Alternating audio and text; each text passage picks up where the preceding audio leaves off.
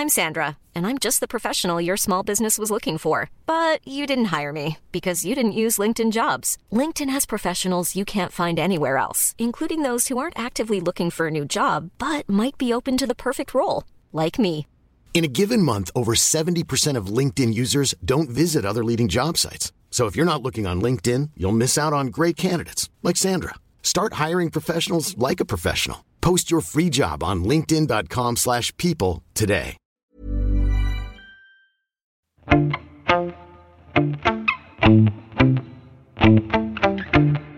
Salut, c'est Marion Lefebvre.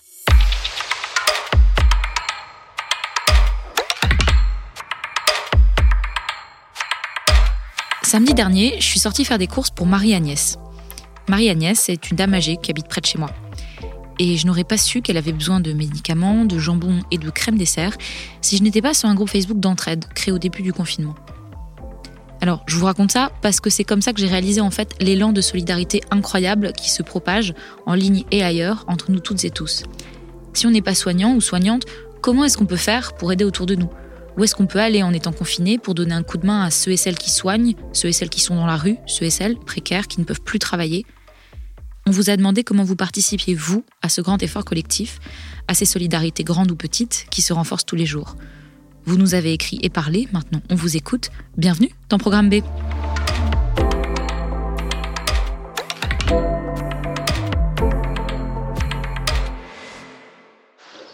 Bonjour, c'est Florent Laden. Je suis restaurateur dans le nord de la France. Alors nous, pour aider, on a choisi de faire ce qu'on savait faire, c'est-à-dire faire marcher nos réseaux, nos réseaux de producteurs et cuisiner également. Ce qu'on fait, c'est qu'on aide Driss de la Note, qui est maraîcher en Flandre, qui travaille en permaculture et en biodynamie, qui ne travaille qu'avec des restaurants en Belgique et en France, mais tous ces restaurants sont fermés. Il arrive à un moment où, en fin de l'hiver, il n'a pas de trésorerie ou très peu de trésorerie et il continue à embaucher cinq personnes à l'année, ce qui est assez rare pour un maraîcher parce qu'il travaille pas euh, avec des tracteurs ou, ou autres. Donc, on lui achète ses paniers de légumes, on les revend à prix coûtant plus 1 euro, ce qui nous fait donc 11 euros.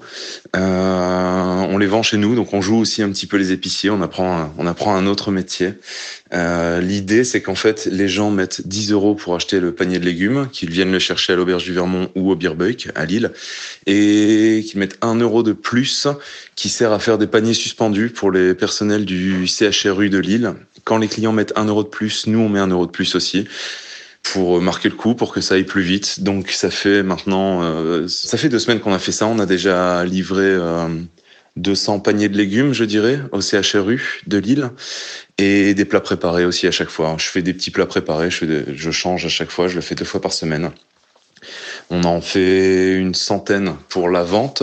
Là, par exemple, la semaine passée, c'était euh, la fricadelle au maroilles, donc la saucisse du Nord, on va dire, hein, servie avec de la purée, des légumes rôtis au feu de bois, qui était vendu 2,50€ la portion, ce qui me permet de pouvoir faire des dons aussi au, au CHRU de Lille et puis de ramener euh, une centaine de, de plats préparés. Voilà, on fait juste ce qu'on sait faire. On essaie de le faire euh, du mieux qu'on peut parce qu'on ne fait ça qu'à deux.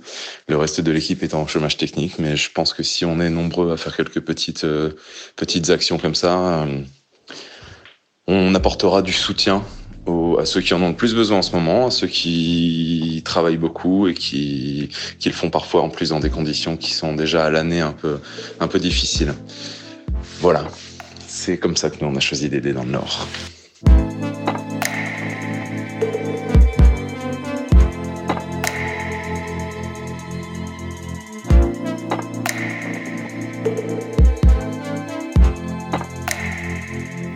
Aider, oui, mais aider qui? En premier, on pense aux soignantes et aux soignants qui sont sur le pont pour endiguer la pandémie. Et certaines initiatives de projets pour s'occuper pendant le confinement se sont développées. Certaines, comme le Minimal Universal Respirator, un projet de respirateur artificiel du Club Sandwich Studio, ont maintenant le potentiel de sauver des vies. Depuis deux semaines, ils se sont enregistrés pour nous et nous avons sélectionné des extraits de leurs notes vocales pour raconter l'évolution de leur projet. Ça fait cinq jours que, euh, avec mon entreprise, euh, on développe euh, des respirateurs artificiels. Pour l'instant, on est sûr de rien, on fait au jour le jour. Aujourd'hui, on a un respirateur qui marche. qui marche à peu près, sur lequel on arrive à contrôler des constantes physiologiques qui nous ont été données par des syndicats de respirateurs, des médecins, des réanimateurs, des comités scientifiques, un peu de tous bords. On a un peu compilé ça pour faire notre popote. Notre respirateur aujourd'hui se branche sur n'importe quel système de ventilation, c'est-à-dire qu'aujourd'hui il est branché sur notre respirateur, il pourrait être branché sur n'importe quoi. Le but étant de faire une machine euh, qui puisse s'adapter et se brancher euh, le plus facilement possible sur tout système euh, existant et qui puisse aussi, du coup, par ce biais, être accessible au plus grand nombre, notamment quand les infrastructures sont en péril.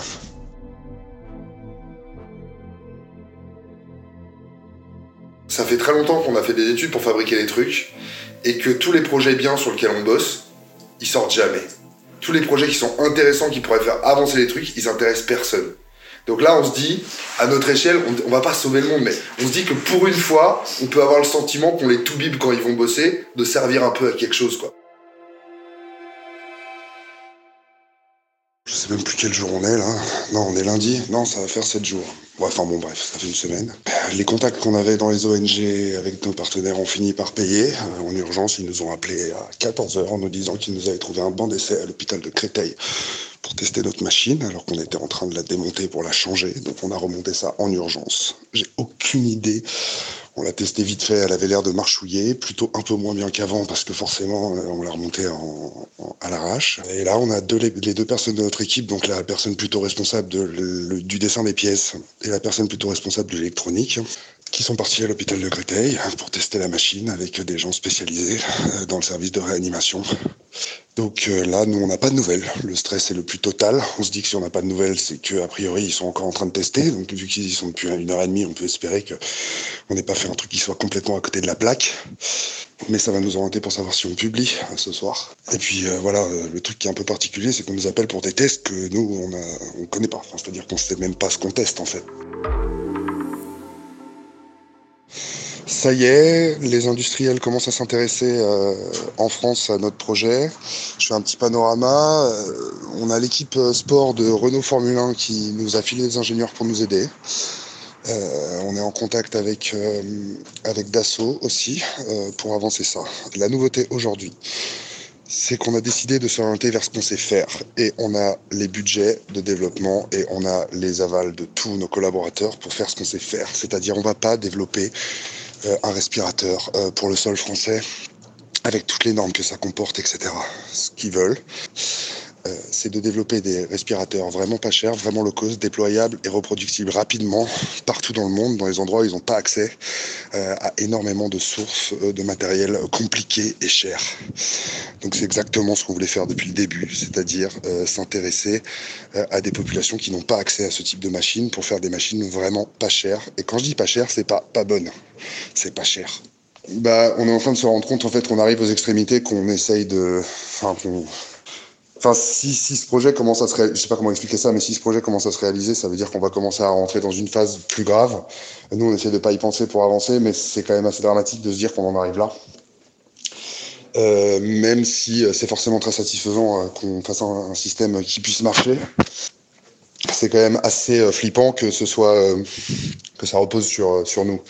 Bien sûr, on n'est pas les seuls à faire ce qu'on fait, mais voilà. Ça, c'est pour vous raconter une histoire incroyable qui part d'un projet entre collègues.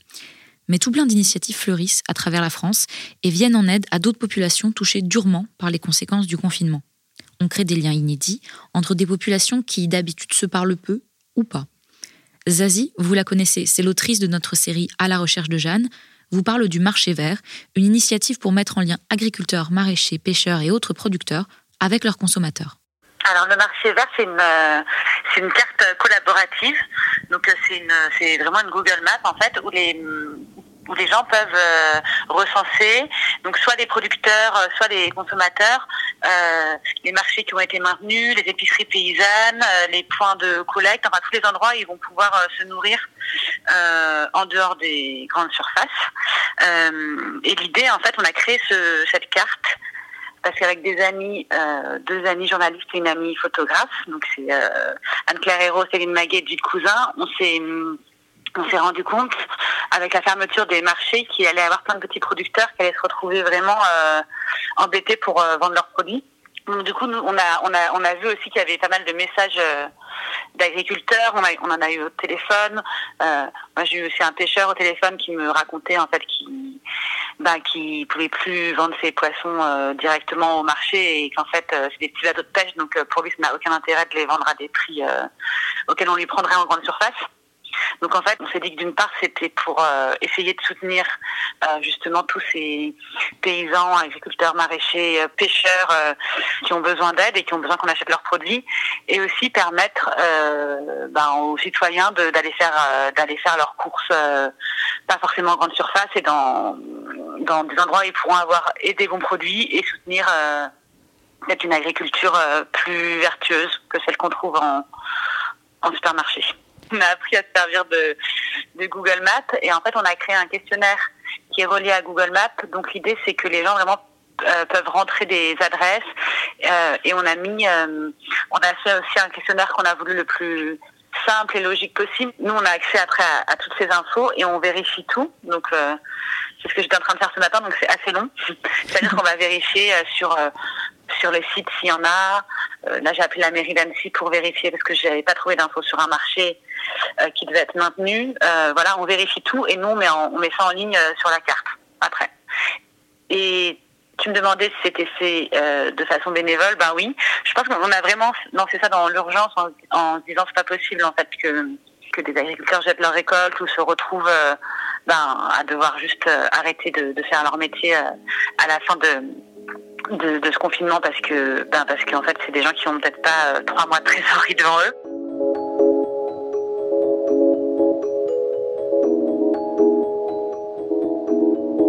Pour accéder à cette carte, il vous suffit d'aller sur la page Facebook dédiée Le Marché Vert.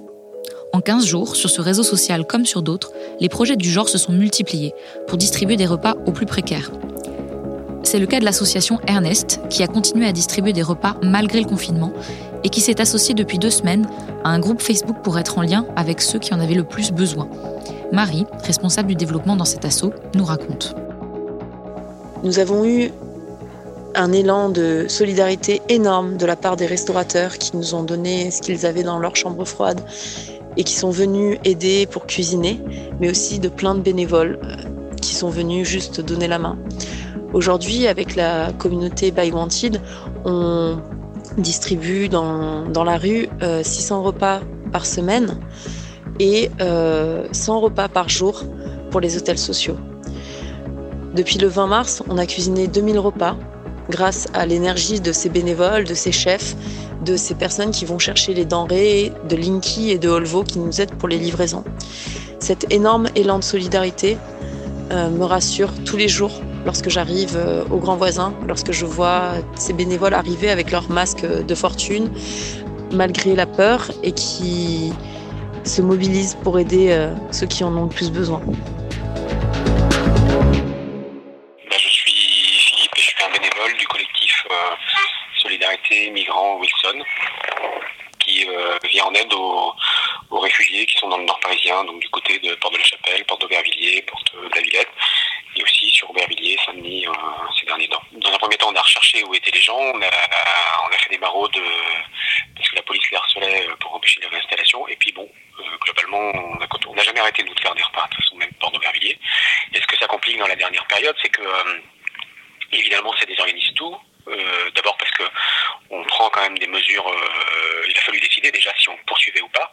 Il y a pas mal d'associations qui ont arrêté hein, de, distribuer. hein. Euh, donc du coup, ça veut dire qu'il y a autant de gens à la rue, mais avec moins de possibilités de manger. Donc il y a des gens qui ont faim. Nous, on a décidé de continuer, justement parce qu'il y a des gens encore à la rue, pas pris en compte par les pouvoirs publics sur le confinement. Parce que quand on est à la rue, je vois pas très bien comment on se confine. Et pour l'instant, il y a beaucoup, beaucoup de gens à la rue. Euh, et on a continué à faire les repas. Et évidemment, c'est plus compliqué, parce que déjà, c'est plus compliqué pour euh, les bénévoles de venir. Nous, parmi les consignes qu'on a données, par exemple, on a demandé aux personnes qui étaient euh, âgées ou vulnérables ou, euh, ou qui avaient un rhume, enfin, enfin, qui étaient un peu malades, de pas venir. Cela dit, on a quand même malgré tout pas mal de bénévoles qui continuent à venir. Et puis les, dispositifs mis en place pour, en gros, confiner les gens et empêcher, enfin, en gros, autoriser les sorties au compte-gouttes, compliquent euh, passage, c'est-à-dire jamais très bien sur quel pied danser, on est en train de s'adapter un peu à tout ça. Euh, et on n'a pas toujours à faire, enfin pour l'instant on n'a pas croisé la police, mais moi j'ai vu mercredi dernier la police qui euh, en gros était en train de, pousser l'installation de médecins du monde, de leur demander de partir, euh, qui était sur le campement, quoi, qui venait en aide aux gens et en fait ils les ont fait dégager pour les mettre ailleurs. Quoi. Donc c'est pas toujours très simple pour s'organiser dans, dans, ce contexte-là. Par contre, l'autre effet c'est qu'il y a énormément, énormément de dons notamment de dons en nature, parce qu'il y a beaucoup de, magasins, euh, commerces, restaurants et autres euh, bah, qui se retrouvent avec euh, à devoir fermer, donc cela cherche à donner plutôt que de jeter. Mais on a une vraie difficulté nous à récupérer parce qu'on peut pas stocker et on a presque plus de choses en don que ce qu'on peut récupérer quoi. Mais en termes d'organisation c'est beaucoup plus difficile. Et puis après, sur le fond, on est bien conscient que les uns et les autres on ne devrait pas être là, quoi. On y va parce que des gens sont dans la rue, mais les risques sont aussi pour nous, enfin pour nous bénévoles, quoi. C'est-à-dire que euh, on n'a pas de masque, enfin, on fait avec euh, les moyens du bord, euh, on, essaie de respecter les, distances de sécurité, on a des gants, enfin, on est quand même, en termes de protection, c'est quand même très léger, quoi. Et on n'a bien sûr aucune aide des pouvoirs publics là-dessus. Hein. On se débrouille par nous-mêmes, quoi. Mais si on le fait pas, il n'y a personne qui va, quoi. C'est l'inverse de ce qu'on voit dans les séries euh, sur l'effondrement, sur euh, les postes apocalyptiques. On s'est rué sur les denrées pour les partager. On a mis toute notre énergie pour euh, être ensemble et construire un monde tel que nous, on, le pressentait déjà.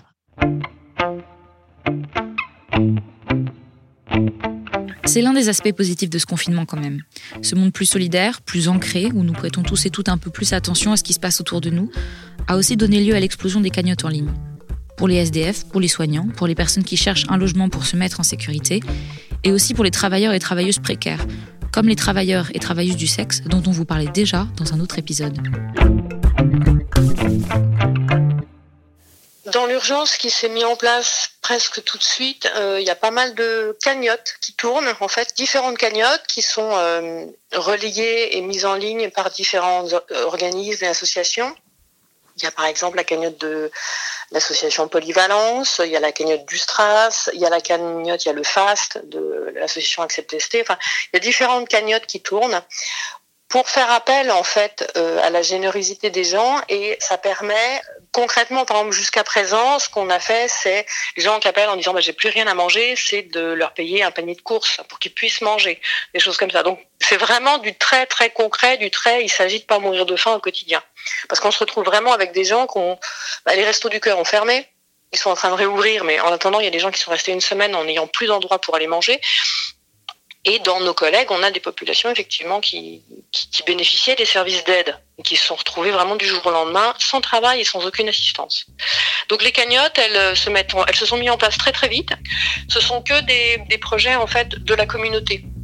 Il n'y a rien d'institutionnel, c'est vraiment des individus et c'est dans la communauté on s'entraide.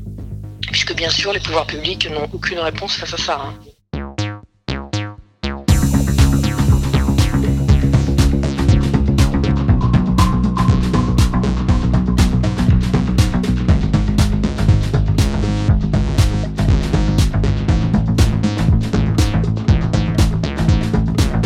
Alors certes, tous ces projets n'ont pas vocation à faire oublier les causes de la crise que traverse l'hôpital public, ou des difficultés des agriculteurs et agricultrices, ou d'autres travailleurs et travailleuses à se rémunérer. Les initiatives individuelles ne sont pas là pour remplacer l'action des pouvoirs publics. Elles se sont construites sur le tas, pour répondre à l'urgence, et grâce à l'empathie qu'on ressent tous et toutes, les unes et les uns envers les autres. Elles sont aussi là pour nous prouver qu'au niveau individuel, on peut essayer de commencer à construire un après, plus solidaire, plus généreux, plus humain.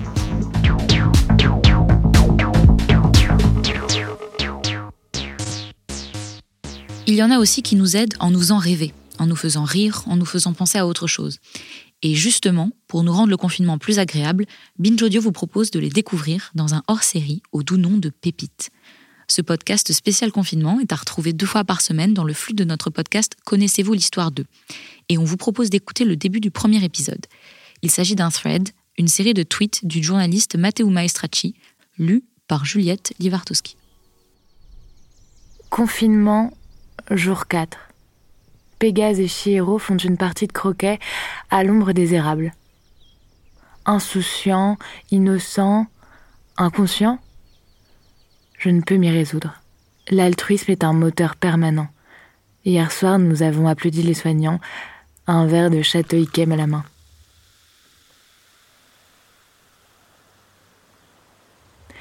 En descendant le petit chemin privatif menant à une plage qui l'est tout autant, mon esprit bagnode tel une luciole lasse. Combien de temps cela va durer? Et si, brutalement, je ne pouvais plus acheter mes fèves et mon épeautre marché? Et si c'était ça, l'éternité?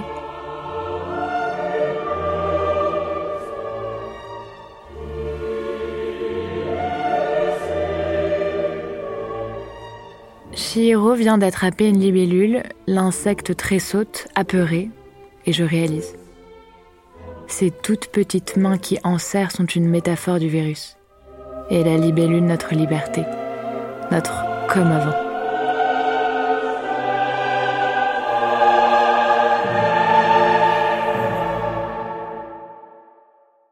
Merci à toutes celles et ceux qui ont témoigné dans cet épisode. Florent, Paul, Antoine, Zazie, Marie, Philippe et Anaïs. Et merci pour les autres témoignages que nous avons reçus. Programme B, c'est un podcast de Binge Audio, préparé par Lorraine Bess et réalisé par Mathieu Thévenon. Abonnez-vous sur votre appli de podcast préféré pour ne manquer aucun de nos épisodes. Prenez des nouvelles de vos proches si vous pouvez et prenez soin de vous. Pour nous parler comme toujours, il y a Facebook, Twitter et Instagram. Et à demain pour un nouvel épisode.